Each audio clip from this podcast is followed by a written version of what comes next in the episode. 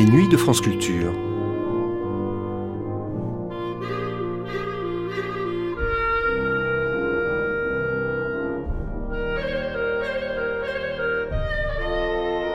France Culture la nuit, une mémoire radiophonique.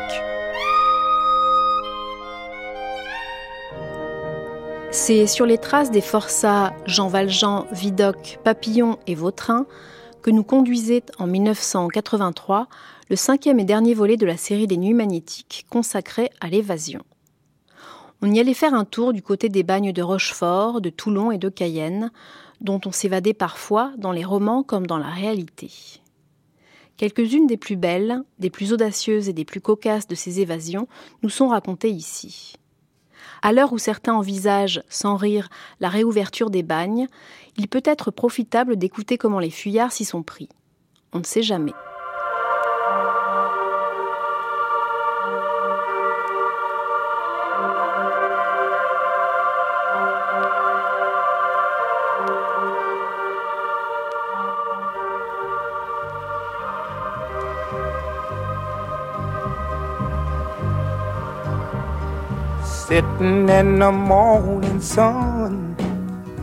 I'll be sitting when the evening comes, watching the ships roll in, and then I'll watch them roll away again.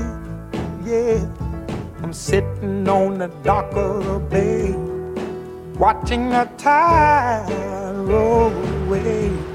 Ooh, I'm just sitting on the dock of the bay, wasting time. I left my home in Georgia, headed for the Frisco Bay. Cause I've had nothing to live for, and look like nothing's gonna come my way. So I'm just gonna sit on the dock of the bay, watching the tide roll away. Sitting on the dock of the bay, wasting time.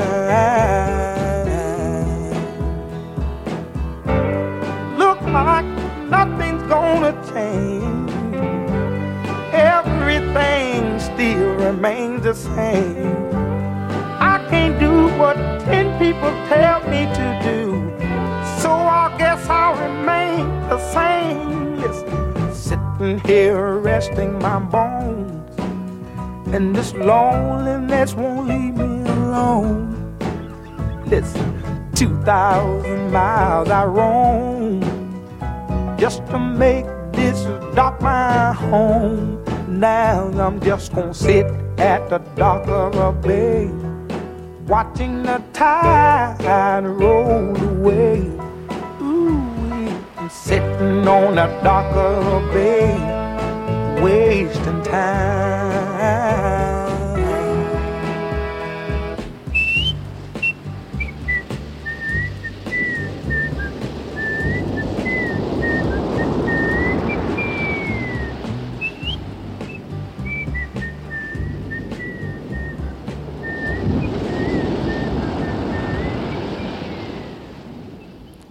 Tes amants t'appellent, tout net la belle. Le cœur de sept mille hommes bat pour elle. Ainsi écrivait à Cayenne Dieudonné, forçat innocent, qui réussit à s'évader dans les circonstances que l'on verra. Si la belle s'offrit à lui généreusement, beaucoup de ses clients d'un jour, car c'est une prostituée, ne rencontrèrent que la mort ou le supplice. Dans l'histoire de l'évasion, les réussites ne représentent qu'un chapitre court et brillant. Les rendez-vous manqués, les plus nombreux, mêlent inextricablement la boue, le sang, les sévices, la famine et le désespoir. On notera d'ailleurs que les livres d'histoire de notre enfance, ces constructions vastes et claires comme des jardins à la française, où passaient glorieusement les bassins du château de Versailles, la déclaration des droits de l'homme et le visage des Napoléons, oublièrent ce bruit de chaîne qui ne cessa pendant des siècles de témoigner pour l'infamie, des galères du Moyen Âge au bagne de Toulon, de Brest et de Rochefort, des bagnes métropolitains aux colonies pénitentiaires de Guyane et de Nouvelle-Calédonie. L'histoire de la liberté reste à écrire.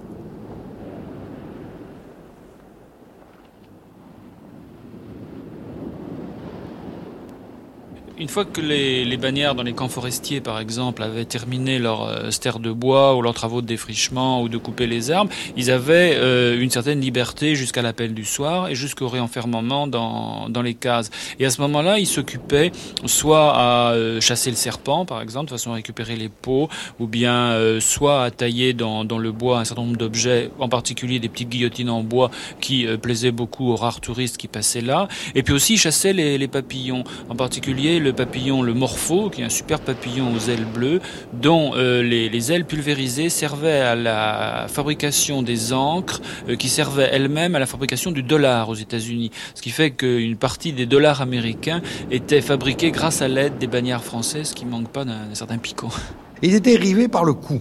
Ils avaient un collier, plus tard au bas, ils ne seront que par le pied. Ils avaient un collier et une grande chaîne qui reliait le premier et le second.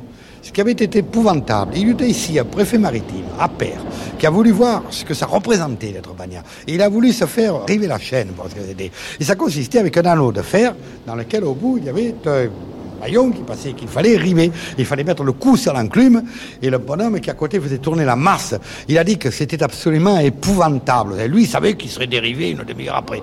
Mais il a, plaidé en disant c'est absolument épouvantable. C'est un homme, il dit on croit qu'on a la tête qui se décroche. C'est affreux car la masse lui passait à ça du crâne. D'accord, le, forgeron était à droite, les forgerons sont à droite. Mais enfin, vous imaginez la coucher, puis vous voyez arriver ça.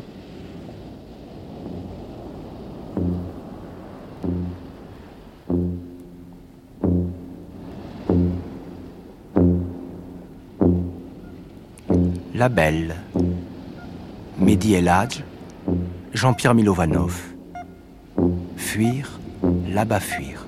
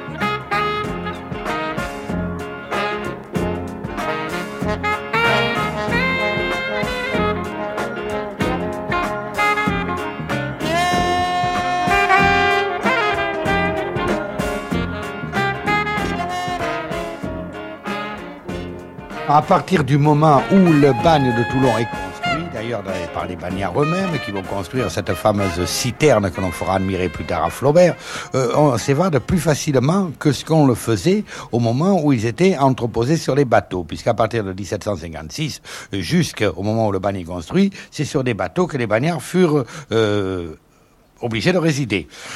Lucien Gaillard. Euh, pourquoi s'évade-t-on plus facilement? Eh bien, ils sont mêlés aux ouvriers de l'arsenal, pour lesquels ils font les travaux de force. Et il est bien certain que, en travaillant comme cela dans les ateliers, ils peuvent très facilement se procurer une lime, un tire-poing, un bout de scie euh, pour euh, lier, couper plutôt, pardon, leur leur faire. Euh, quelquefois même seront-ils aidés par les ouvriers, pour deux raisons d'ailleurs. La première, c'est certains ouvriers euh, de l'arsenal les ont aidés pour de l'argent, il faut dire carrément, mais d'autres simplement par euh, sympathie. Vous voyez, c'est le moment où commencent en France des sentiments un peu plus démocratiques et il est bien certain que les bagnards seront quelquefois aidés. Mais se couper la chaîne, ça n'est euh, pas toujours simple. D'abord, surtout pendant les trois premières années où on est condamné à la double chaîne. Quand vous êtes condamné à la double chaîne, il faut s'entendre avec le second, celui qui est à côté de vous. Et celui-là, si vous évadez, il est complice et il est puni. Alors, c'est très difficile. Mais après trois ans, cela devient un peu plus facilement. Un peu plus facile. Pour se procurer des vêtements civils, ce n'est non plus pas très compliqué.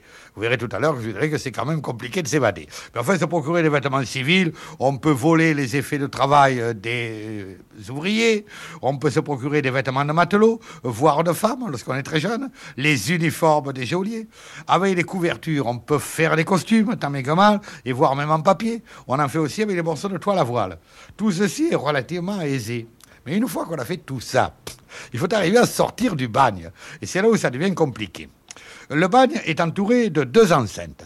Il y a d'abord le bagne, c'est une partie de l'arsenal de Toulon, qui a son enceinte propre, et l'arsenal en plus a une enceinte. Et le bagne n'a qu'une porte, et l'arsenal de Toulon n'en a qu'une aussi. À cette époque-là, il n'y a que l'arsenal.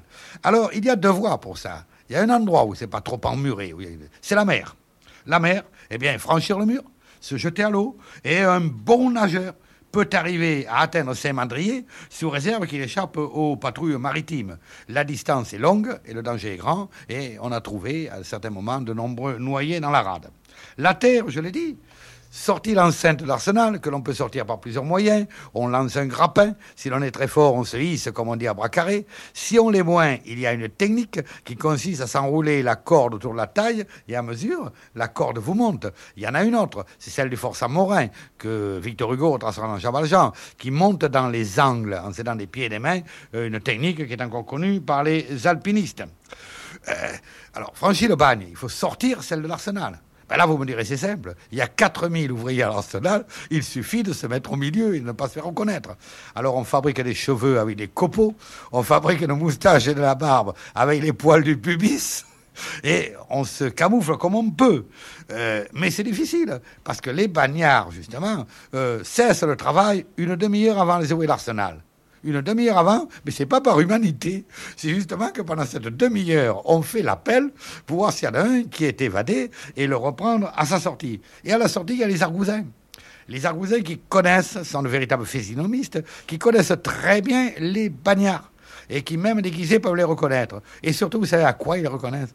Au pas traînant qu'ils ont pris parce qu'ils traînent un boulet. Alors, au bout de quelques années, quand on a traîné un boulet, eh bien, ils ont une démarche qui, paraît-il, est très reconnaissable, les bagnards. Et alors, puis, ils ont la tête rasée, le visage rasé, c'est quand une barbe n'a un endroit qu'à la moitié. Alors, les argousins sont à la porte et il est difficile. Alors, le résultat, eh c'est que souvent, les bagnards vont attendre le lendemain, le surlendemain, deux ou trois jours pour sortir du bal. Alors, ils font des cachettes dans les tas de bois, ils font des trous au milieu des tas de bois, ils se mettent au milieu. On va euh, les nourrir, les amis. Mais alors, quand l'alarme est donnée, il arrive cette chose épouvantable, c'est que la première sanction que prenne le, préfet maritime ou le directeur du bagne, c'est de faire changer les bagnards place, de, de salle, si vous voulez. Et alors, les autres ne peuvent plus les, les alimenter comme travail. Et c'est comme ça qu'on a trouvé des morts. Il y en a même qui sont fait emmurer, et on a trouvé des squelettes de, de bagnards qui s'étaient fait emmurer dans un coin en disant, ben, dans deux ou trois jours, tu viendras me démurer. Et puis le collègue n'a vraiment pas pu venir.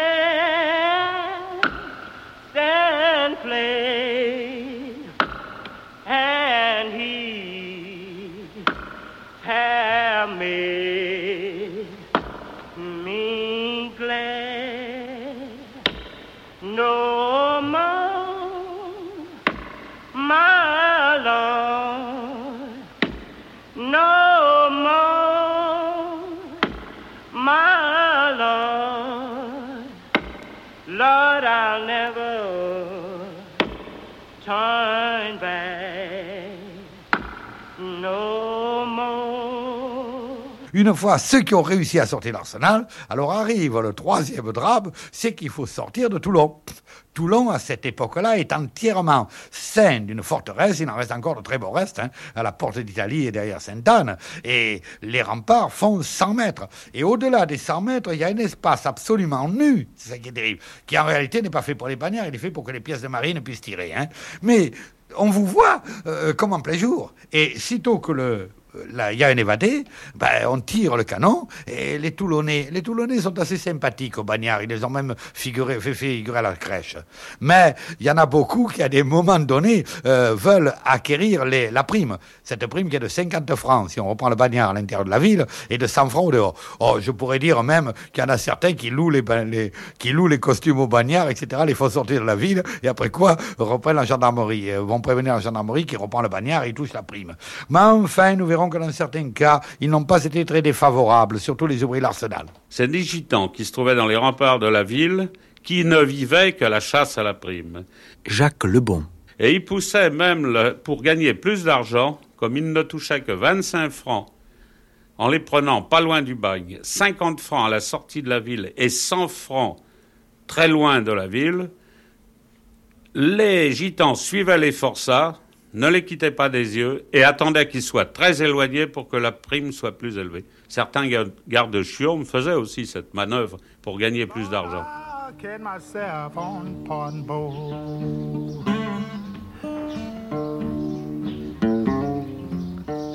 Know I got an again.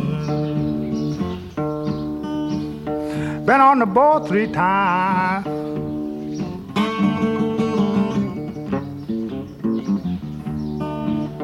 Each time I was reneged.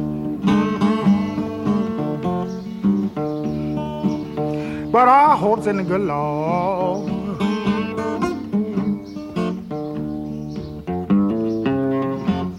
Lord, have mercy on me.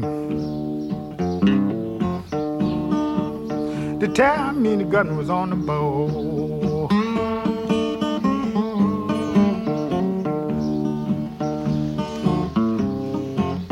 All around the boat looking at them people's caves. Lord, they must have passed mine round him. Because they denied me again.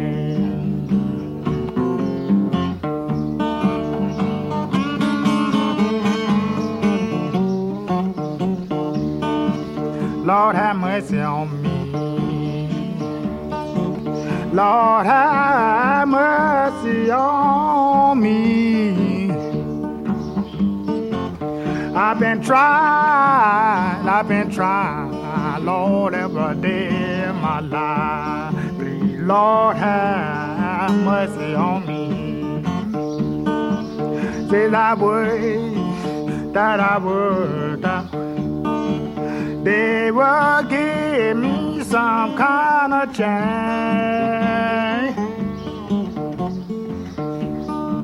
Please, please, get in the hearts of them people around them pardon bowl. And Lord, let them feel my sorry too.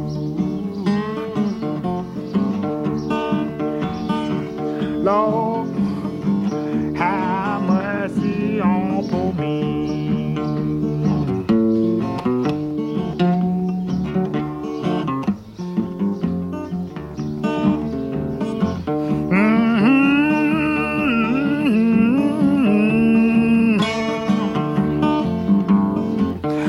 I fell down on my knees.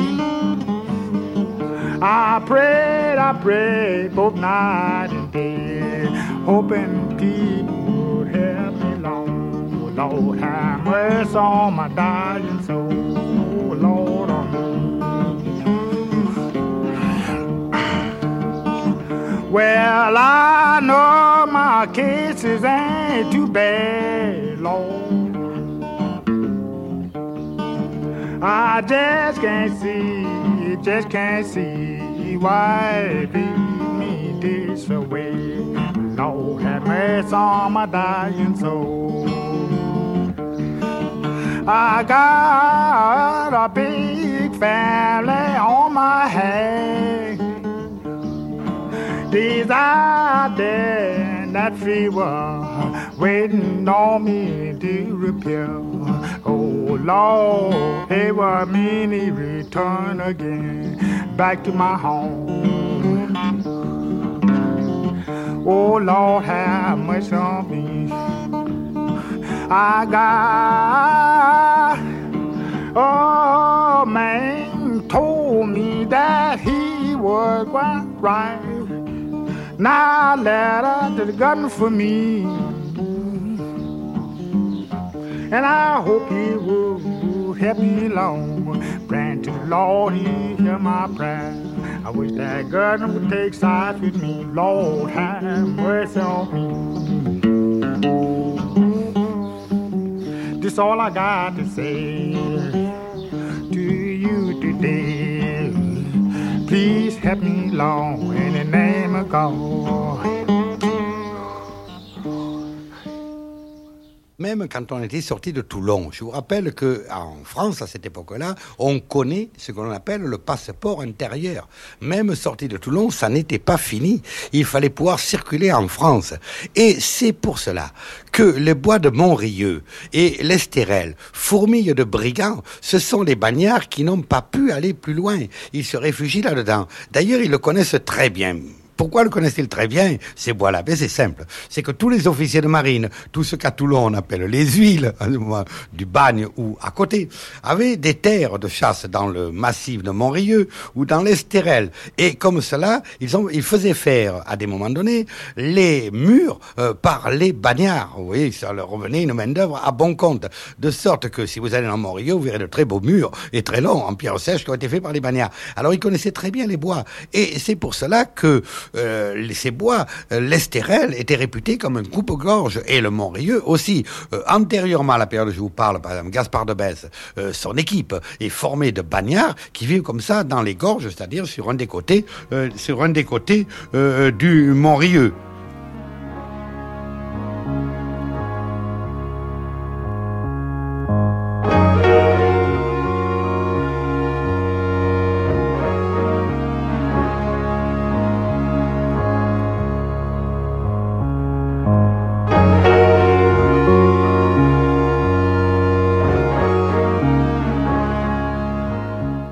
Collet, Collet, il s'appelait. C'est un homme qui avait d'abord commencé très honnêtement. Il avait été sous-lieutenant dans les armées napoléoniennes, il avait même fait le siège de Brescia. Mais Collet, il avait des idées ecclésiastiques, si j'ose dire. La preuve, c'est que tout à fait sincèrement, au départ, il s'était fait euh, ordonner sous-diacre, sous le nom de Tolosan, en Italie. Et plus tard, il se fait présenter au pape.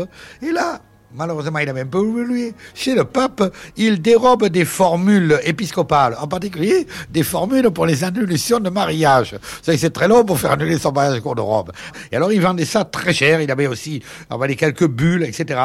Mais il était toujours hanté par ses rêves d'église. Il faut croire qu'il avait parallèlement la vocation d'être un ecclésiastique, puisqu'on le retrouve à Nice, où il s'est fait appeler, alors là, il s'était monté en grade, il avait dit le temps, il s'était fait appeler Monseigneur Pascalini et il se présentait comme évêque in partibus de je ne sais pas trop quelle ville. Ce que fera Vautrin à un moment donné dans les romans de Balzac. Plus tard, il se prétendra comte de Borromero. Alors cette fois-ci, c'est son passé militaire qui remonte. Alors il se fait passer pour général inspecteur et un beau jour, il s'est amené dans le Varl. Il a passé royalement l'inspection des troupes cantonnées à Draguignan, à Marseille et à Nîmes. Et effectivement, seulement il a eu un tort, c'est que chaque fois, il s'est fait présenter des comptes. Les comptes, la caisse, et qu'il a recompté la caisse. Et quand on a recompté la caisse après lui, on s'est aperçu qu'il en manquait. Alors conséquence, il a, il a été arrêté à Montpellier. Ça fait un grand scandale, tout le monde en a parlé dans Montpellier. Et le préfet euh, qui, euh, qui, recevait un soir et qui avait des invités, juste comme on venait de l'arrêter, a dit ben, je vais le montrer à mes invités, ça va être le, gala de ma soirée. Et alors on décide de montrer Collet aux invités. Seulement entre-temps, Collet dans la cuisine, il avait pris les vêtements d'un marmiton et il s'était enfui et c'était en novembre 1940. Il s'était enfui. Malheureusement, il sera évidemment retrouvé et regagnera le bagne. Mais en fait, c'est lui qui a inspiré à la fois euh, Balzac, pour son vautrin, qui est le grand et également qui est évoqué parmi les deux forçats que rencontre Julien Sorel lorsqu'après avoir tué la, la femme du maire de Verrières, là, il se, il se trouve en prison avec deux bagnards qui justement lui parlent du bagne. L'un d'eux est le fameux Collet. Un bagnard était sorti de la porte de l'arsenal avec une brouette et des outils. Et comme vous savez, il y avait beaucoup de, de forçats de bonne conduite et qui pouvaient aller assurer des corvées en ville, car on retrouve dans l'histoire du bagne, euh, principalement du forçat Clément, des anecdotes euh, de forçats, euh, professeurs de musique, euh, forçats bonnes d'enfants comme au père, comme les étudiantes maintenant, qui tous les matins sortaient du bagne et allaient emmener les enfants à l'école. La coqueluche des Toulonnaises était un forçat dentiste qui avait ouvert un cabinet en ville et qui tous les soirs revenait coucher au, au, au bagne. Donc ce forçat qui sortait avec sa brouette et ses outils a traversé toute la France avec ses outils et sa brouette. Les gendarmes l'arrêtaient pour discuter avec lui, boire un pot, fumer une cigarette. Personne ne songeait euh, que, c'était un forçat. Il y a une autre anecdote, c'est d'un vieillard qui s'est présenté au directeur du bagne, au commissaire des Churmes, demandant à être réintégré et signalant qu'il s'était évadé du bagne 47 ans avant. Et ce monsieur était devenu directeur d'une grande entreprise et son associé qui connaissait ses origines de bagnard pour euh, euh, des difficultés d'argent pour la somme de 100 francs, son associé voulait le dénoncer comme ancien bagnard. Donc euh, ce vieillard est venu se présenter au commissaire du bagne en disant voilà, je demande, mon évasion est antérieure à votre arrivée, il y a 47 ans que je me suis évadé. J'avais alors 24 ans et j'en ai maintenant 71. Le directeur du bagne a fait rechercher et a retrouvé, oui, bien sûr, 47 ans avant. Mais le directeur du bagne a fait rechercher aussi l'associé. Il l'a fait incarcérer à la place du vieillard et le vieillard a été libéré.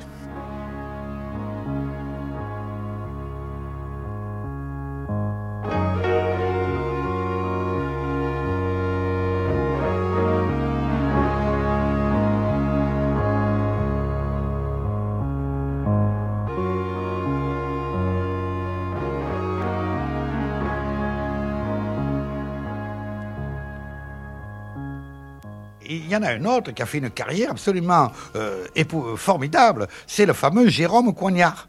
Jérôme Coignard, c'était un homme qui avait été condamné à 14 ans de travaux forcés pour vol.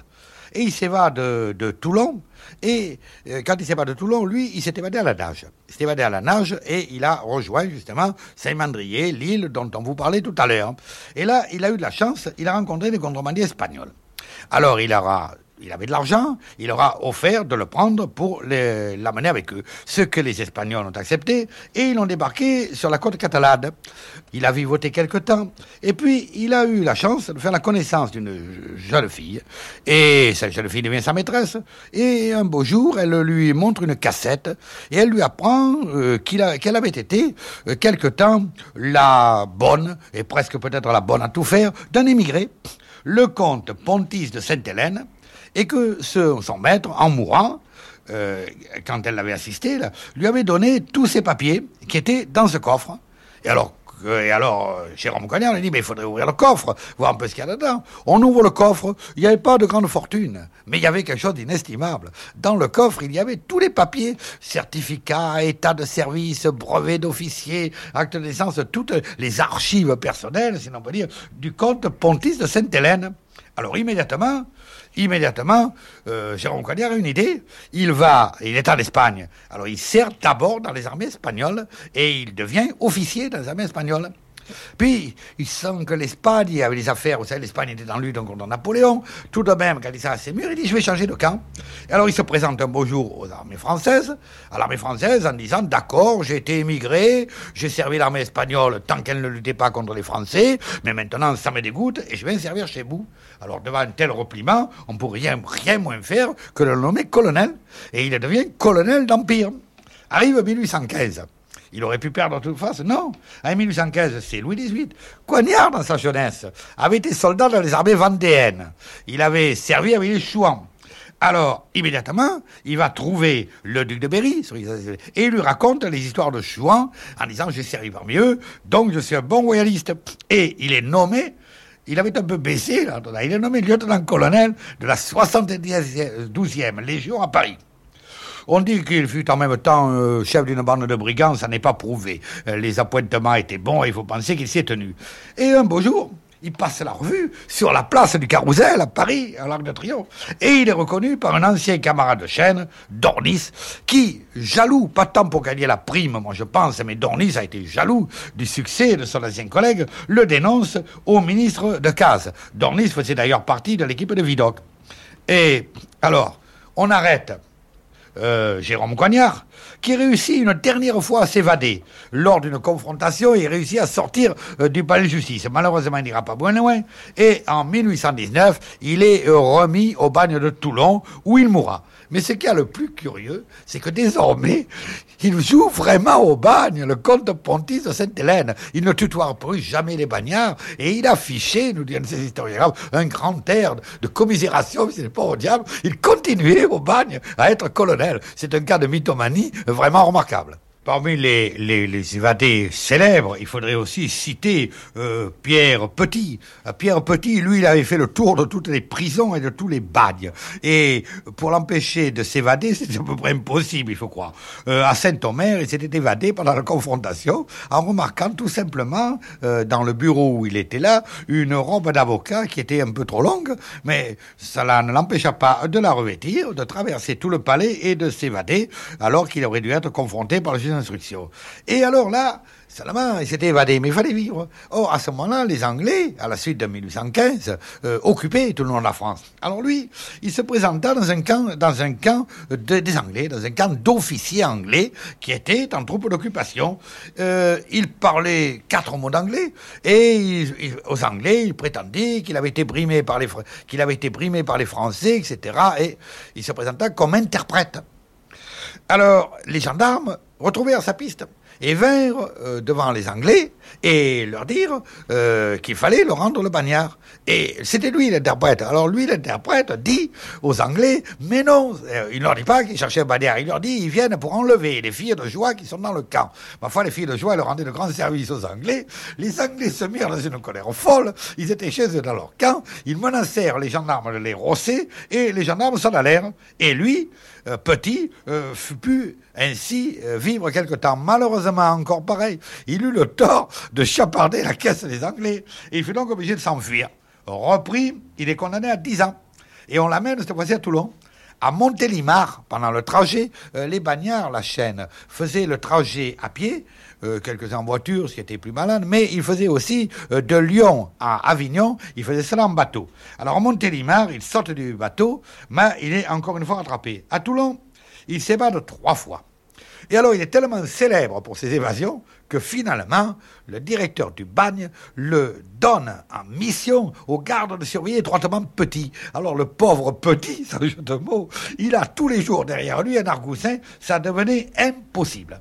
Alors, plus ça lui devenait impossible de s'évader, il devient désespéré. Et il avait juré de rendre service à ses compagnons. Et pour rendre service à ses compagnons, il y avait un garde-chour, mon adjudant, qui était terrible. Euh, j'ai oublié le nom, mais ça n'a pas d'importance. Et il le tue à coups de couteau et ainsi sera-t-il exécuté, mais disant à ses camarades, voyez, je vous ai rendu service euh, puisque j'ai tué quelqu'un qui fut vraiment mauvais pour vous.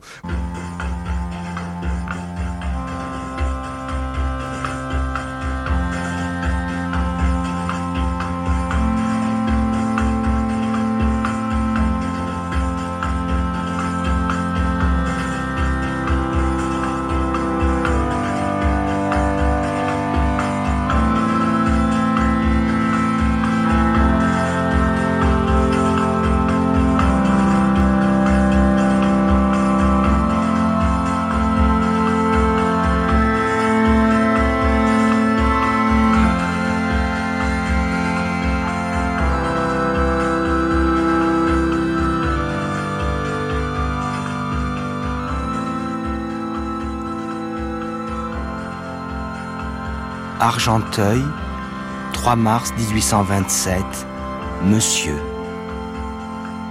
Il y a au bagne un nommé Louis-Antoine Guérin, numéro 18563, c'est malheureusement mon mari.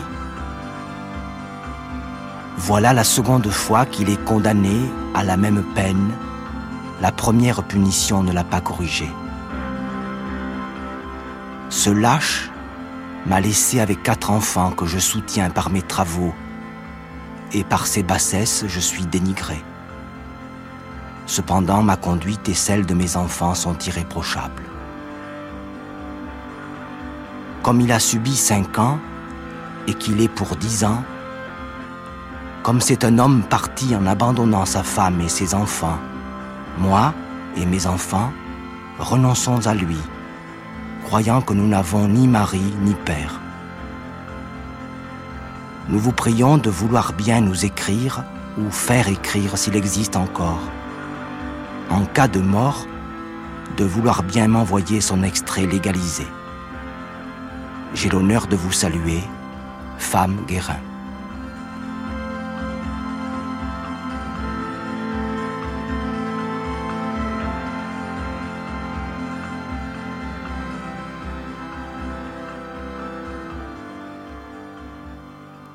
Il y a eu toutes sortes de costumes quand emprunté les forçats. Le plus courant a été euh, les costumes de leurs gardiens euh, qu'ils pouvaient quelquefois voler. Euh, on en cite un dont j'ai oublié le nom, je vais qui réussit à se confectionner une tenue complète une tenue complète d'adjudant au bagne, d'argousin, si vous voulez, et en papier. Et vous savez tout, et qui réussit à, à, passer et à sortir comme ça.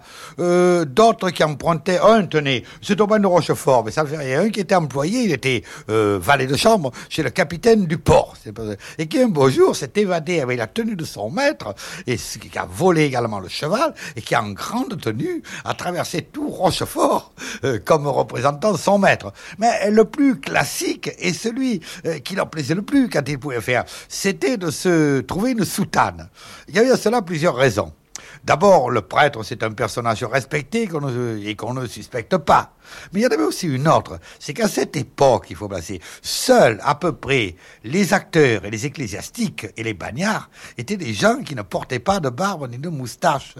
Et ainsi, ça expliquait d'avoir les cheveux tondus, et souvent les prêtres, par humilité, portaient les cheveux très courts. Euh, et ainsi, euh, pouvaient-ils plus facilement se dissimuler. Et euh, des combines comme ça, il y en a eu des, il y en a eu des quantités. il y a ceux qui se sont évadés en se faisant passer pour malade, voire pour mort, si vous voulez. Et on en a trouvé plusieurs comme cela. Il y avait 30... Ils ont tout essayé. Un beau jour, pour citer la chronique, elle est vraie, bah, le, le commissaire du bagne, celui qui était sous-directeur, rencontre Pichon dans la cour sans faire rien du tout. Il dit Qu'est-ce que vous faites? Il aurait dû être enchaîné et être dans les locaux du bagne, dans les cases, si l'on veut, et dans les salles. Et alors, il dit Je suis là, venez là pour respirer. Et alors, celui-ci lui dit Bon, bien, euh, ça va, mais rentrez chez vous. Et on rentre immédiatement, c'est la fouille dans tout le bagne, et on retrouve Pichon sur son bas complètement enferré. Et ça a duré plusieurs fois. Il s'évadait par plaisir. Il s'évadait, puis il allait faire un tour dans Toulon, et puis on le rattrapait. Il avait mis les argousins du bagne au bord de la crise nerveuse, car tout le monde se demandait comment qu'il faisait pour obtenir de scier si rapidement ses fers.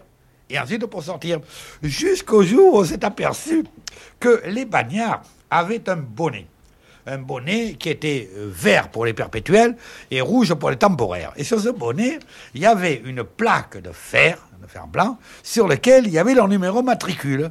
Et un beau jour, un garde-chiourme plus avisé s'est aperçu que celui de Pichon, au lieu d'avoir une plaque en métal blanc, euh, celle officielle du bagne, avait une plaque en acier trempé, finement dentelée tout le tour, exactement comme une scie. Et avec ça, il avait vite fait de scier ce qu'ils appelaient la manicle. Hein. C'était très vite fait. Et ainsi euh, s'évadait-il euh, pratiquement par plaisir. Mais les moyens d'évasion au bagne, ils ont été multiples. Il y avait, comme on dit, la sortie euh, classique. Bon, scier les barreaux, scier les barreaux et euh, s'évader par les murailles, en passant les murailles. Il y avait aussi le souterrain, le souterrain qui fait surtout employer à Rochefort. Il y a, il y a une équipe de bagnards qui un beau jour a percé un souterrain, un puits de 5 mètres, un souterrain qui avait plus de 50 mètres. Ils sont arrivés dans les égouts de Rochefort. Là, dans les égouts de Rochefort, ils ont trouvé une grille trop épaisse. Ils ont dû la contourner pendant des jours et des jours. Je pense que ça vous rappelle le fameux film Le Trou. C'est exactement ça. Ils ont dû la contourner. Et attention, ils étaient encore, pendant leur période d'accouplement, ils étaient, ils étaient liés deux par deux. Et ils ont suivi les égouts de la Charente et ils sont arrivés à la mer. Malheureusement, liés deux par deux, ils ne pouvaient ni s'embarquer, ni nager. Et où faire défaire leur fer. Ils n'y sont pas arrivés. Remarquez que certains euh, furent plus forts. On a cité qui non seulement a réussi à trouver un forgeron qui lui défie sa chaîne, c'est arrivé comme ça, mais encore il a lui vendu 30 sous. Il y a eu également parmi les célèbres le forçat Jean Fernet, euh, qui, a, qui a été condamné à 10 ans de bagne, il a fini par en faire 20. On l'avait surnommé Salvador, le sauveur. Il s'est battu 32 fois, de différents endroits. Une fois, par exemple, de la, force la prison de la force, on l'avait mis à Paris, et là, il avait simulé les symptômes d'une mort prochaine. Et alors, pendant qu'il était étendu à la morgue, qui, la morgue, comme on n'y mettait que les morts, vous voyez, il y avait d'autres morts, la morgue, elle était moins barricadée qu'ailleurs. Il a creusé les murs et il s'est enfui avec ses draps. Ça avait tellement bien réussi qu'il va le faire une seconde fois, arrivé au bagne de Toulon. Une seconde fois, il était employé à l'infirmerie. Après des années, bien entendu, il avait enfin trouvé ce que les forçats appelaient une planque. Il était employé à l'infirmerie. Alors, il s'est enroulé dans son drap blanc, si bien masqué qu'il a figuré la blouse blanche du pharmacien dans la pharmacie. Il a pris un bocal sous le bras et il a réussi à sortir du bagne sous l'apparence du pharmacien. Mais la plus belle de ces évasions, celle que moi je trouve la plus belle, c'est lorsqu'il est ramené une dernière fois au bagne de Toulon, il est ramené par deux gendarmes. Et quand ils arrivent pas très loin de Toulon, d'ailleurs, il faisait chaud. Il était entre les deux gendarmes, à l'auberge, les deux gendarmes, car pendant des jours et des jours, il fallait bien qu'ils se nourrissent. Les deux gendarmes avaient peut-être un peu forcé sur la bouteille. Lui était au milieu à pied, les gendarmes étaient à cheval. Et voilà les deux gendarmes qui s'assoupissent au pas de leurs chevaux. Et euh, ils passent à un moment donné sous les arbres dont les branches étaient assez basses. Attention, n'oubliez pas que euh, Fernet avait les mains liées derrière le dos il voit les branches basses, il a pris son élan, fait un saut périlleux, a été assez heureux pour tomber à califourchon sur la branche qui venait sur la route, et les gendarmes, pendant un moment, je, ne sais pas combien de temps, ont continué leur route, chacun sur leur cheval, sans s'apercevoir qu'entre les deux chevaux, il n'y avait plus personne.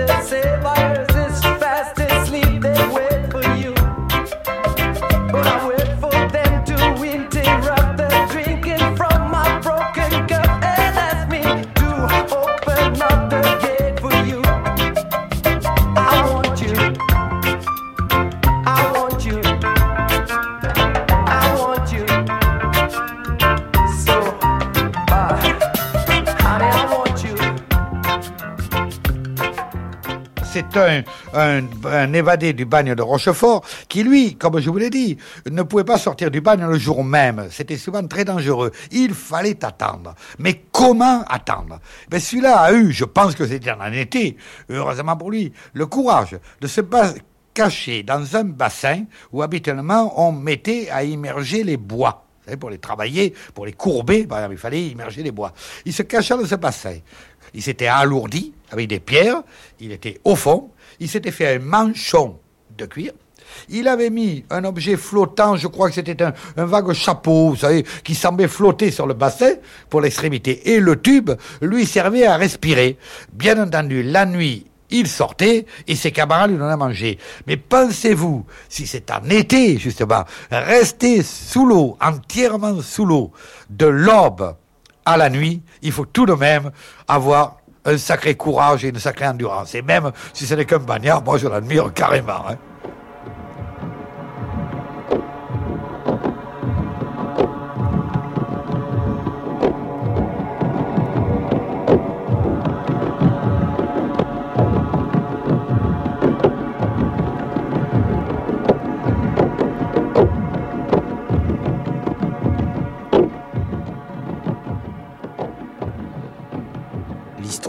Bagne est une histoire d'eau autant qu'une histoire de sang. Le mot bagne vient de l'italien bagno, par allusion à d'anciens bains publics transformés en lieux de détention.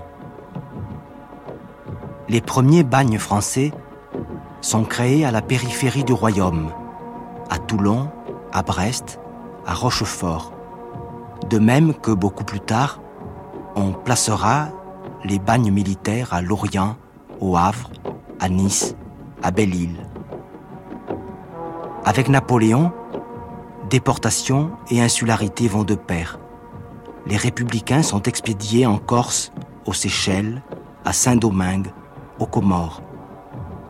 Le colonialisme républicain, lui, placera l'enfer au bord des plages, en Nouvelle-Calédonie, sur la côte et sur les îlots de Guyane.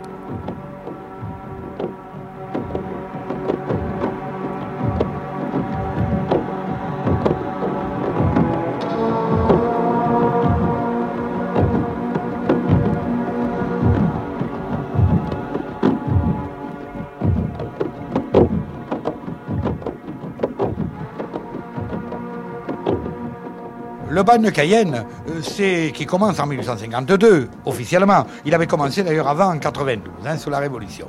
Pourquoi? Euh, Parce que c'est une expérience de colonisation manquée. Euh, Cayenne, on avait voulu en faire une colonie de peuplement et d'exploitation. Alors on avait eu l'idée d'y envoyer des bagnards, hommes, Ensuite, on leur aurait envoyé des femmes, et quand ils auraient fini leur temps, euh, eh bien, on aurait marié le bagnard et les femmes de mauvaise vie, on leur aurait donné une concession, et devenus agriculteurs, ils auraient mis en valeur, ou coupeurs de bois, ils auraient mis en valeur la, colonie. C'était une très bonne idée, elle n'avait pas mal réussi au Canada. Attention, les Canadiens, les, les hommes n'étaient pas des bagnards, mais les filles, vous le voyez dans Manon Lescaut, furent souvent les filles de mauvaise vie arrêtées sous Louis XV. Euh, en réalité, c'est pour ça d'ailleurs, je m'excuse de... C'est pour ça qu'on avait créé cette fameuse relégation qui était quelque chose d'abominable et qu'on connaît mal. C'est-à-dire que le bagnard euh, condamné à moins de 8 ans redevait faire 5 ans rester encore à Cayenne et à plus de 8 ans il restait à perpétuité. Hein.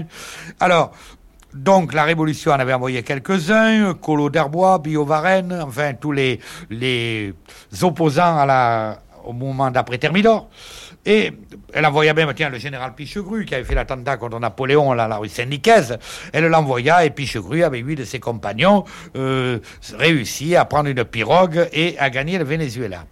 Eh ben, le bagne de Cayenne, il faut bien le dire, fut un échec considérable.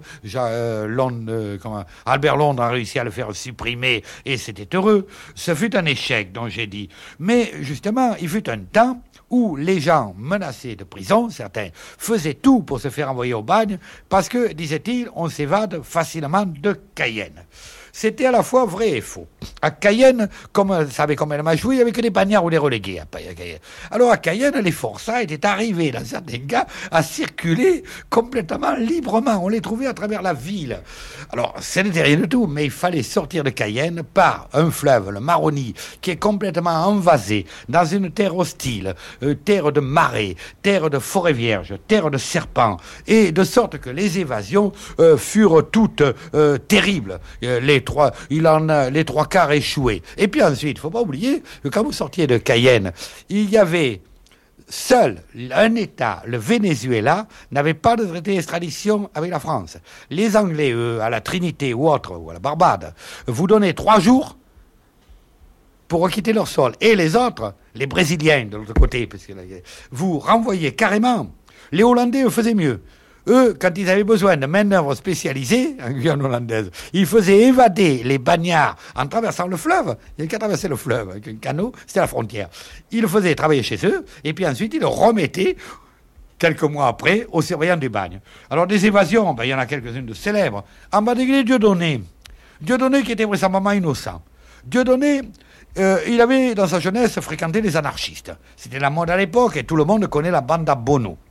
Alors la bande à Bono, vous savez comment elle a fini Elle a fini par l'attentat dans la rue Ordener, qui a mis toute la France en révolution. Bono qui s'enferme avec Garnier, etc. Et le, véritable Fort Chabrol, on, sert tout, on en sert la police, l'armée, et Bono sera tué sur le cas, et Garnier aussi. Mais Garnier, en ne mourant pas tout de suite, dira Dieudonné est innocent, car il n'était pas là, Dieudonné. Il avait fréquenté ces gens-là, mais il n'était pas là.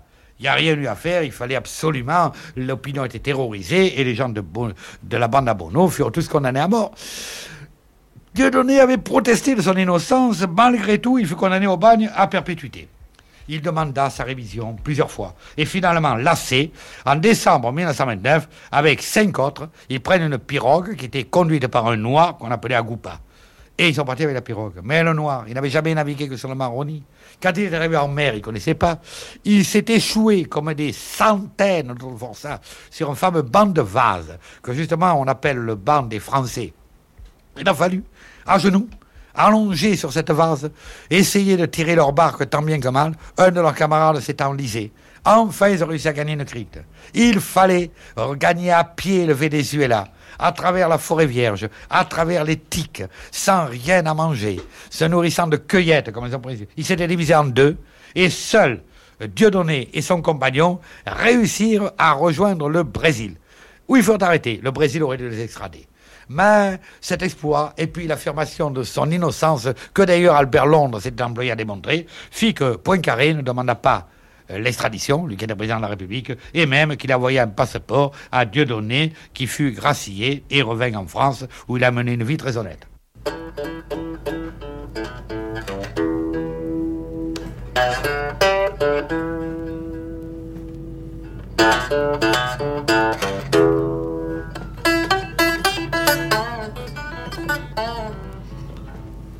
Long time ago, boy. I was only 12 years old.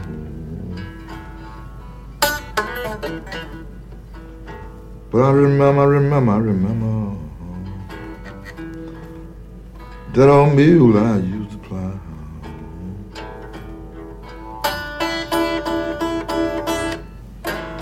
I work all day long, work from sun to sun.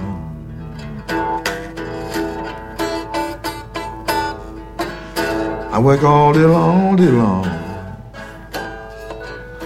Work from sun to sun.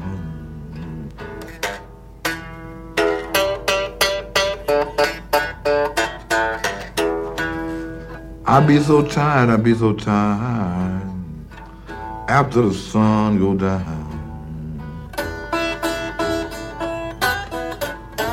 When I first saw the The freight train to be my friend.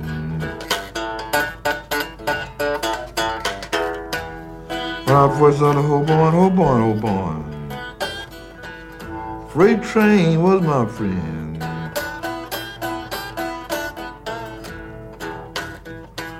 A hobo, a hobo, a hobo. Long, long, long ways my home.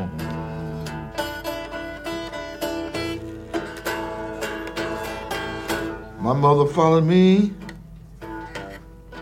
followed me down to the yard that day when I was leaving.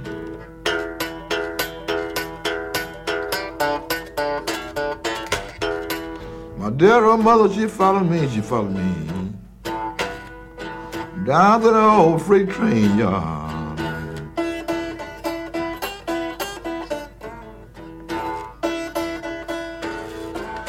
That freight train was leaving, leaving, leaving, leaving, leaving. I was hanging on the blind, moving on down the line.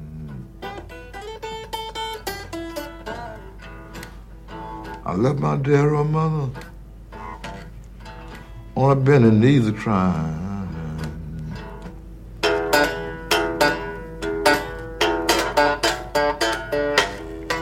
I love my dear old mother, dear old mother, dear old mother.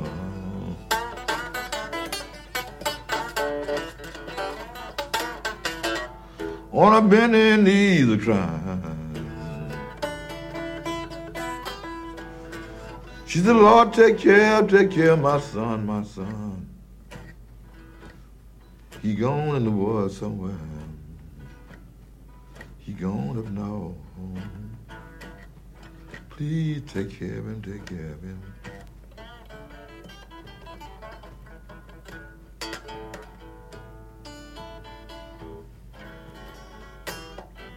Oh boy, oh boy, oh boy.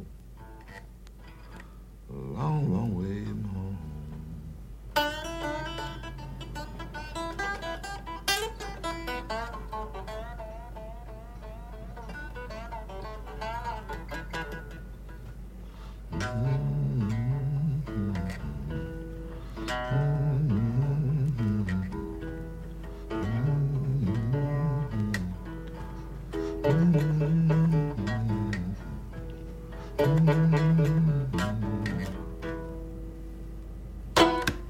On, on considère qu'il y a, d'après les statistiques que j'ai faites, puis les chiffres qui sont assez connus, euh, 70 000 personnes ont connu les bagnes de Guyane depuis 1852 jusqu'à 1946, c'est-à-dire le début des rapatriements. Michel Pierre. Mais euh, on appelle bagnards en fait euh, des gens qui sont de catégories extrêmement différentes. Alors parmi le terme bagnard, on doit intégrer ce qu'on appelle les déportés, dont Dreyfus reste le meilleur exemple. Alors la déportation était réservée aux espions ou supposés tels ou aux condamnés politiques. Et puis une catégorie qui doit, qui représente sur l'histoire du bagne, donc sur un siècle d'histoire, euh, quelques centaines de personnes surtout du reste sous le Second Empire, puisqu'il n'y a plus de condamnés politiques théoriquement sous la Troisième République. Et alors il y a une seconde catégorie que l'on appelle les relégués, c'est-à-dire des petits truands, des petits voleurs, des minables finalement, qui avaient commis des tas de petits délits et qui se trouvaient relégués en Guyane à partir d'une loi qui est votée en 1885. Mais la catégorie la plus importante, disons que les relégués, ça représente 15 000 personnes sur 70 000 de l'histoire du bagne. Mais ce qu'on appelle bagnards en général, euh, donc euh, relève seulement de des transportés, c'est-à-dire des condamnés aux travaux, aux travaux forcés, qui sont eux la majorité de la population pénale qui a été euh, expédiée euh, là-bas, c'est-à-dire donc euh, 50 à 55 000 euh, personnes. Quoi. Alors c'est ceux-là, les vrais bagnards, selon la, la tradition et selon euh, la, ce, qu'on en dit le, le plus souvent. C'est papillon, si on veut. Et alors, ces, ces, ces, trois catégories ont un comportement un petit peu euh, différent au bagne. Bon, pour les déportés qui sont des condamnés politiques, surtout sur le Second Empire, ils assument leur euh, leur déportation. Euh, Dreyfus, ça a été dans des conditions euh, épouvantables. Les, les relégués, eux, sont très souvent extrêmement surpris de voir ce qui leur arrive, c'est-à-dire d'être vraiment envoyés en Amérique au bord de la forêt amazonienne dans des conditions assez effroyables. Euh, ils sont très très peu contents de leur sort. Alors la loi sur la relégation de 1885 avait pour objectif de débarrasser le sol français de euh, des vagabonds, des petits voleurs, euh, des petits truands. Alors dans les archives, j'ai trouvé des, cas d'envoi en Guyane pour des relégués qui sont assez extraordinaires. Par exemple, quelqu'un qui avait commis comme premier délit un vol de poule, comme deuxième délit euh, fracturer un tronc dans une église, comme troisième délit euh, de vagabondage, etc. Et puis ces petits délits se surajoutaient les uns les autres, et au bout du sixième ou du septième, en fonction d'une loi, je ne vais pas rentrer dans les détails, mais en fonction de cette loi sur la relégation, ils étaient relégués en Guyane. Mais j'ai trouvé euh, comme occasion, si on peut dire, d'être relégué en Guyane, euh, quelqu'un qui avait euh, bu un, qui avait volé une demi-bouteille de cassis, par exemple, dans un café, qui avait été jugé pour cela et envoyé en Guyane. J'ai trouvé aussi le cas d'un vagabond qui avait été surpris par des gendarme sur un quai de Bordeaux en 1898 et qui euh, vidait tranquillement, enfin vidait, c'est un grand mot, et qui buvait tranquillement à même un tonneau de vin rouge de Bordeaux qui était là, et ça se passait un 24 décembre, il s'était organisé son petit réveillon, et était surpris par les gendarmes, condamné à euh, un certain nombre de, de, mois de prison, qui faisait qu'il tombait sous le coup de la loi sur la relégation. Et donc cet individu est parti euh, en Guyane après une série de tout petits délits où il est mort, d'après les, les archives que j'ai trouvées, trois ans après. Et ce qu'il faut dire aussi, c'est que parmi ces la loi sur la relégation s'appliquait aussi aux femmes. C'est comme ça que j'ai retrouvé la trace de plusieurs centaines de femmes qui ont fini leur jour en Guyane dans des conditions euh, épouvantables et qui ont été condamnées là aussi pour des petits vols, des vols de, de coupons de tissu ou du vagabondage ou de la prostitution à la petite semaine. Des femmes qui quelquefois avaient des enfants en France et qui euh, étaient expédiées en Guyane théoriquement pour euh, épouser des bagnards repentis et repeupler le, le territoire. On a très vite abandonné cette, cette idée. Mais c'est là qu'on voit quelque chose qui me semble important, c'est que la Troisième République dans son arsenal juridique et pénal a été l'un des régimes les plus cruels que la France ait, jamais connu. Alors les relégués trouvaient que c'était vraiment euh, quelque chose d'épouvantable et, on voit bien qu'ils meurent euh, finalement en moyenne 2, 3 ou 4 ans après leur arrivée en Guyane. Alors on les mêlait pas aux grands euh, condamnés, c'est-à-dire on, on les mêlait pas à ceux qu'on appelait les transportés, donc condamnés aux travaux forcés, ils avaient droit à un camp particulier qui se trouvait à Saint-Jean-du-Maroni.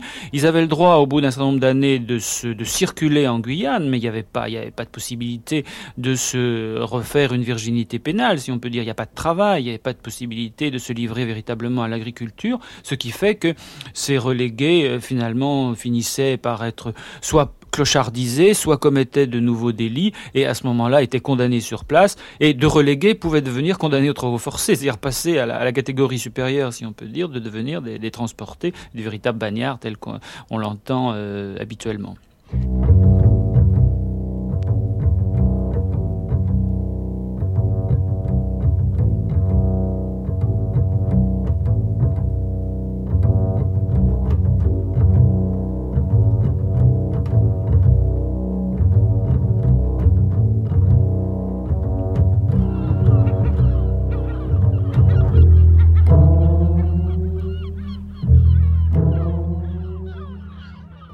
Qui est célèbre, alors celui-là, tous les gens de mon âge et même les gens l'ont connu. C'est le célèbre Marseillais, le célèbre docteur Bougra. Bougra, c'était un homme qui avait euh, eu une admirable conduite en 14-18. Il avait été décoré de la médaille militaire, de la croix de guerre mais Il avait un appétit sexuel exacerbé. Et à un certain moment, quand on prend de l'âge, les femmes, ça coûte cher. De sorte que euh, Bougra, malgré un cabinet médical assez bien achalandé, s'était mis à faire des chèques sans provision. Et il aurait été arrêté si le 14 mai 1925 ne s'était pas présenté à lui euh, un encaisseur nommé Rumeb qui venait se faire faire des piqûres euh, pour une maladie, c'était la syphilis, disons-le carrément, une piqûre au mercure. Et Rumeb portait ce jour-là sur lui 850 000 francs d'époque, c'était énorme, qui représentait la paix de Saint-Henri. Il eut le tort de dire à Bougra et Bougra lui fit une piqûre, on l'a chanté, vous savez, une petite piqûre à la Bougra. Et Rumeb succomba, Bougra l'enferma dans un placard.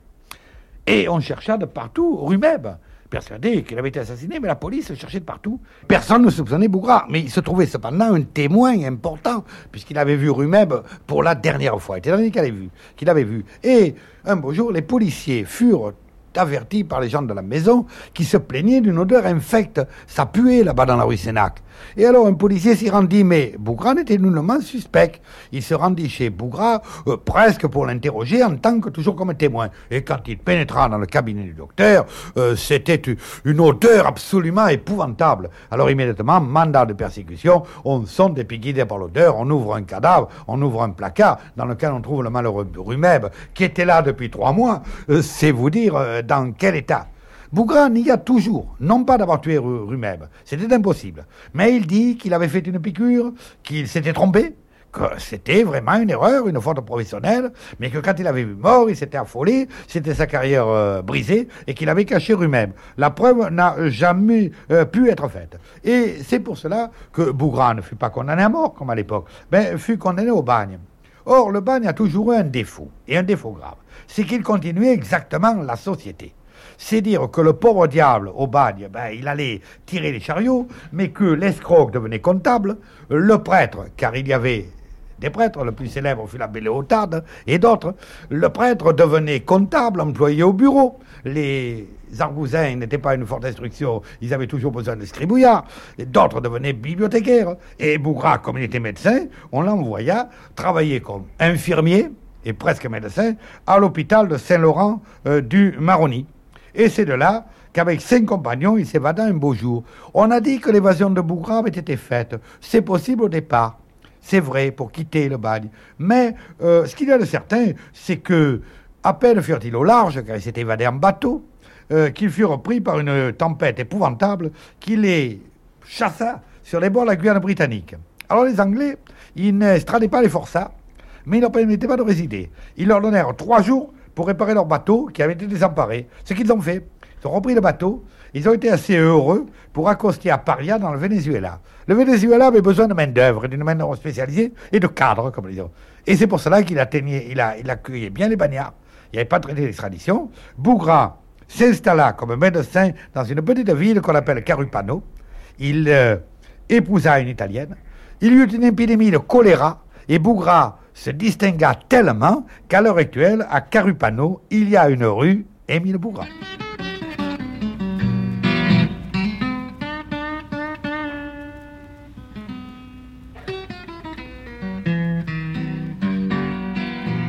It rained five days, and the clouds turned as dark as night.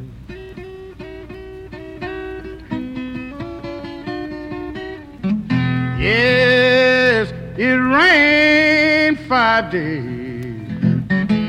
and the clouds turned as dark as night.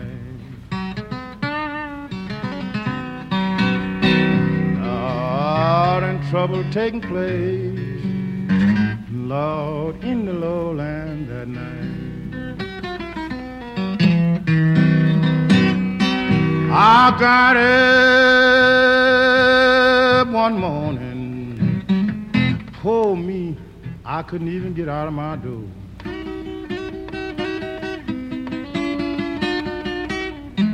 Yes, I got up one morning.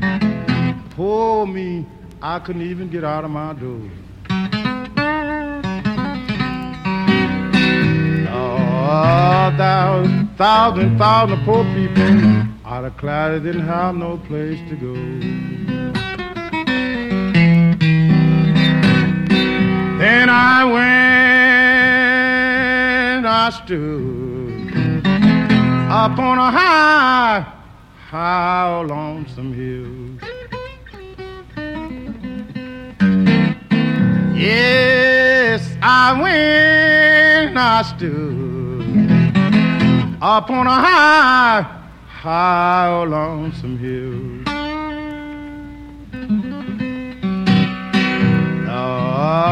And all I could do was look down, baby, on the house where I used to live.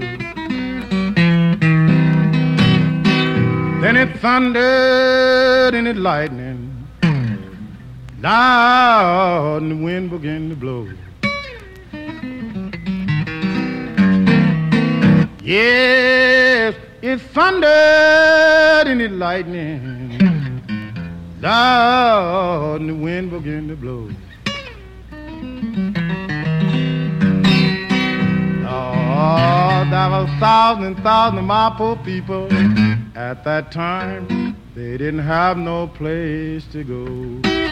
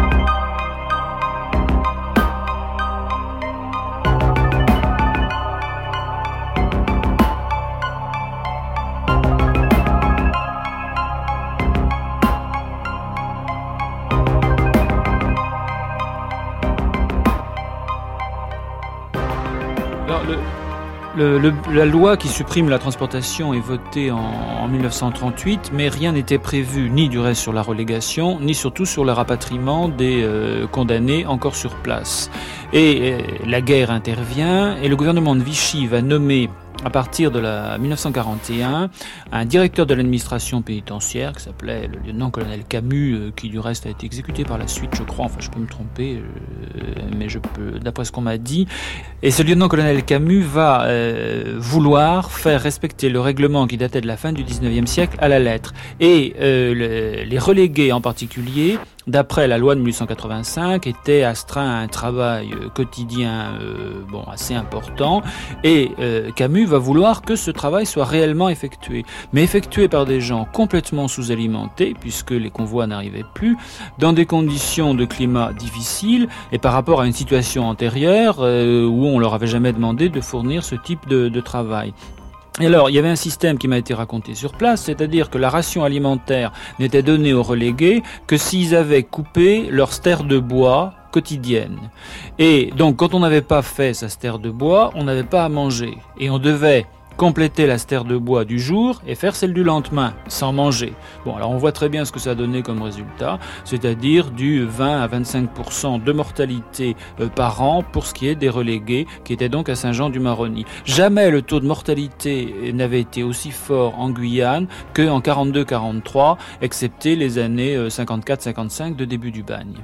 Et euh, quand, Camus part, quand la France libre et les Américains se réinstallent en Guyane, ils découvrent des choses finalement assez euh, épouvantables, surtout du côté des, relégués. Les transportés, eux, avaient été euh, plus, ménagés, étant donné qu'il s'agissait de l'aristocratie du crime. Là, les autorités euh, ne s'étaient pas trop exposées à une sorte de révolte qui aurait pu venir. Finalement, il fallait pas trop euh, à partir du moment où on n'embêtait pas, et ça, ça m'a frappé dans l'histoire du bagne, c'est le caïda, comme euh, ce qu'on retrouve partout finalement. À partir du moment où l'administration euh, ne chatouillait pas trop les gros caïds des îles du Salut ou de Saint-Laurent-du-Maroni, il, il, régnait un certain calme et tout le monde en profitait les condamnés qui pouvaient continuer un certain nombre de trafics, d'amélioration de leur vie quotidienne, et l'administration qui savait ne pas avoir redouté de révolte globale. Parce que ce qui est, étonnant, entre parenthèses, dans l'histoire du bagne de Guyane, c'est qu'il n'y a eu euh, quasiment pas de révolte euh, globale. Il n'y a pas eu de mouvement de révolte. Il y a eu quelques cas spontanés, en particulier quand il y avait des anarchistes aux îles du Salut, euh, qui avaient une certaine conscience politique et qui ont tenté de, fomenter une sorte de révolte. Autrement, il n'y a jamais eu de, révolte euh, importante, euh, ni même de, tentative, parce que la, paix la paix civile, si on peut dire, profitait à tout le monde. Aux condamnés et aux caïds qui pouvaient continuer à assurer leur domination sur leurs euh, co-détenus et à l'administration qui n'avait pas à craindre de, de, révolte. Parce que la vie euh, dans les cases euh, pour les transporter et pour les caïds était finalement pas si désagréable que ça, si on peut le dire. C'était des cases de 60 à 70 personnes euh, où on jouait aux cartes le soir, où il y avait tellement de trafic qu'on pouvait quand même arriver à se, à se nourrir, qu'on arrivait à boire, euh, que bon, l'homosexualité bien sûr était générale à 95% et donc donc, comme il y avait à chaque fois de nouveaux condamnés tous les ans, les caïds arrivaient toujours à, renouveler, si on peut dire, leur stock de chair fraîche. Il y a tout cet aspect de vie quotidienne du bagne qui me semble aussi important à pas oublier. C'était valable pour les transporter, c'était valable aussi pour les relégués, mais dans une moindre mesure, puisque eux restaient tout le temps les, les minables méprisés par tout le monde. Et ce n'est qu'en 1946 qu'on commence donc à rapatrier tout le monde, transporter et reléguer, et qu'on se rend compte que la mentalité donc a été effroyable parmi les relégués. C'est l'armée du salut du qui se verra confier la tâche de préparer ce rapatriement et de réinsérer socialement les quelques, je crois, 3 ou 4 000 survivants qui vont peu à peu être dissous dans la société française sans qu'il y ait de problème. Émile Jussot, euh, le dernier bagnard de Cayenne, car c'est le seul avec un nommé Taloche qui est 90 ans, je crois, et qui ne se rappelle plus de rien. Émile Jussot a 80 ans. Et il a été avec Sesnec, avec le curé de Bonbon, avec le docteur Bougra. Il connaît toutes ces histoires-là, car Émile Jussot, ancien marin, c'est pour ça d'ailleurs que je le protège plus particulièrement, étant moi-même ancien marin. Émile, à l'âge de 24 ans, se trouvait à Bordeaux, sur un bateau, et avait acheté un pistolet pour tuer les rats sur les quais. Il, est descendu à terre avec un de ses camarades. Après avoir bu copieusement, ils sont rentrés dans un bar. Mais voilà, son pistolet dans la poche. En rentrant dans le bar, il a pincé les fesses de la servante qui a poussé un cri. Le patron du bar, costaud, Émile était tout petit, s'est précipité sur Émile avec un litre et lui a cassé le litre sur la tête. Émile, voyant qu'il allait passer à tabac, a sorti son pistolet et a tiré sur le patron du bar. Il a eu tentative de meurtre. À cette époque, tentative de meurtre vous envoyez au bagne à perpétuité. C'est ce qui est arrivé à Émile, malgré que le patron du bar est venu témoigner en sa faveur en disant il, il n'a fait que de me blesser. Émile s'est retrouvé à, donc à Cayenne, dans les convois partis en 28. Émile, on aurait je voulais qu'il soit là, mais il s'est encore évadé. Il s'évade constamment. Émile ne peut pas tenir en place. On l'a mis dans des maisons de retraite. en ce moment, il est à l'hospice. Constamment, on me téléphone encore la semaine dernière. Le commissariat de police de Toulon, vers minuit moins le quart, me téléphonait. On vient de retrouver Émile avec une couverture sur le dos dans le port de Toulon. Il faudrait venir le récupérer. Soit des journalistes qui connaissent bien Émile aussi, le trouvent sur les quais de la Seine, au milieu de la nuit. Il ne peut pas rester dans un endroit euh, chez le dans des maisons de, de, de clochards. C'est pas qu'Émile est devenu clochard, loin de là, puisqu'il a écrit ses mémoires suite au roman de Papillon, car on peut appeler ça un roman. Euh, c'est pas du tout euh, Papillon n'a pas du tout vécu ce qu'il raconte. Il a pris les histoires des autres. D'ailleurs, quand on veut faire mettre Émile en colère, on lui pose la question qu'est-ce que tu penses de Papillon? Alors Émile change de couleur. Il est anti-Papillon à bloc. Voilà. Alors, Émile, euh, peut-être va-t-on le retrouver dans la soirée, là, et, vous le faire parler, car il mérite juste de raconter sa vie, Émile. Il a été libéré, il a été, Émile a été libéré après 25 ans de bagne par le président, je crois, Vincent Auriol, car Émile a participé à la recherche du campement de l'explorateur toulonnais Maufray. Et ils ont retrouvé le campement, mais jamais Maufray. Ils ont retrouvé le squelette du chien, mais n'ont jamais retrouvé Maufray. Mais enfin, à cette occasion-là, Émile a été libéré sur place, travaillait au PTT à Cayenne. Il a été réintégré en France par l'armée du salut. Et par la suite, je vous dis, il a écrit ses mémoires. Il est très difficile maintenant de trouver son livre qui s'appelle Les cloches de la Camarde. Ça veut dire les cloches de la mort, car quand on décapite ou un forçat était mort, on le mettait dans une toile, on sonnait une cloche et on le jetait dans le Maroni. Et au son de cette cloche, les requins venaient sur place et dévoraient le cadavre. Il n'y a pas seulement des bagnes, du moins pour les forçats, ayant commis de vilaines actions. Il y a aussi les bagnes militaires, auxquels Albert Londres, dans son livre euh, Dante n'avait rien vu, euh, va euh, parler longuement et qu'il réussira à faire supprimer, comme d'ailleurs plus tard, il fera supprimer le bagne. Hein. Je suppose que beaucoup au service militaire, ça se chante, connaissent encore la chanson. Hein. Biribi est tombé à cause d'Albert Londres, mais il est remplacé par plus horrible encore, qu'on appelle Clairvaux, etc. Il y avait Calvi pour les marins. Il y Calvi pour les marins.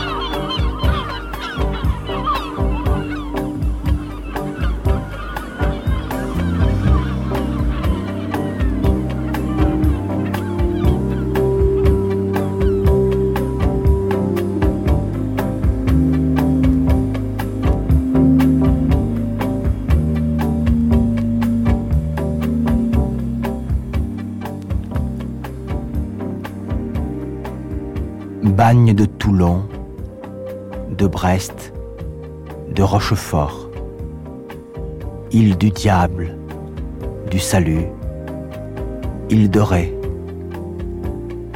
bagne militaire de Calvi, Biribi, Clairvaux, Fresnes, La Santé, Alcatraz, bagne de Nouvelle-Calédonie, Camp du Larzac, Sing Sing, Fleury-Mérogis, camp d'internement de Compiègne, bagne de Colima.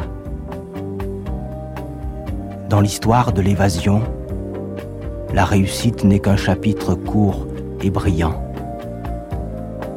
Toute la semaine, nous avons voulu, Mehdi et moi, cerner le visage furtif de la belle celui que d'innombrables prisonniers ont tenté désespérément d'entrevoir, qu'ils ont rejoint parfois et parfois non.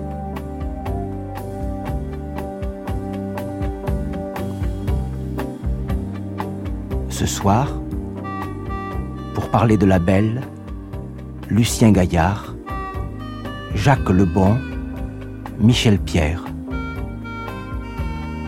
Michel Pierre a publié La Terre de la Grande Punition aux éditions Ramsay. Lucien Gaillard est l'auteur de La vie quotidienne des ouvriers en Provence au XIXe siècle dans la collection Hachette, la vie quotidienne.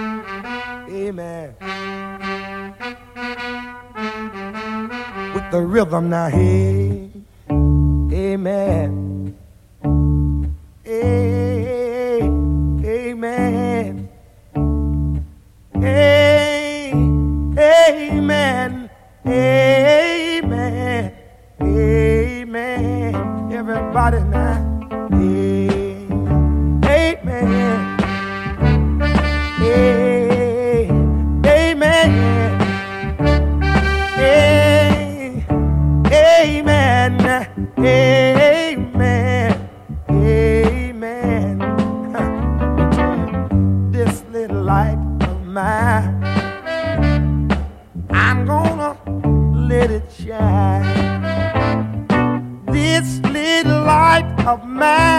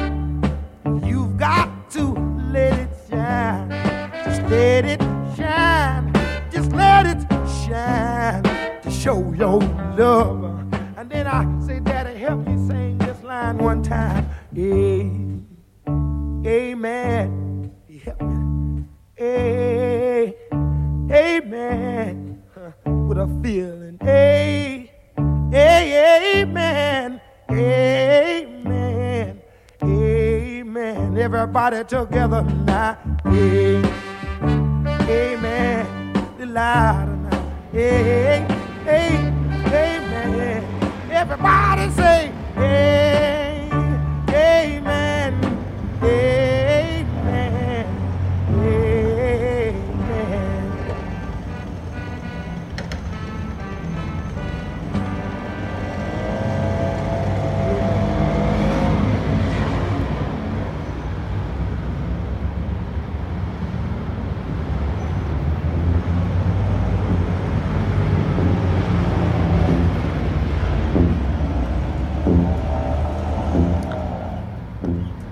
Labelle, Mehdi Eladj, Jean-Pierre Milovanov. Fuir, là-bas fuir. La belle, cinquième et dernière de la série de Nuit Magnétique, diffusée le 1er avril 1983 sur France Culture.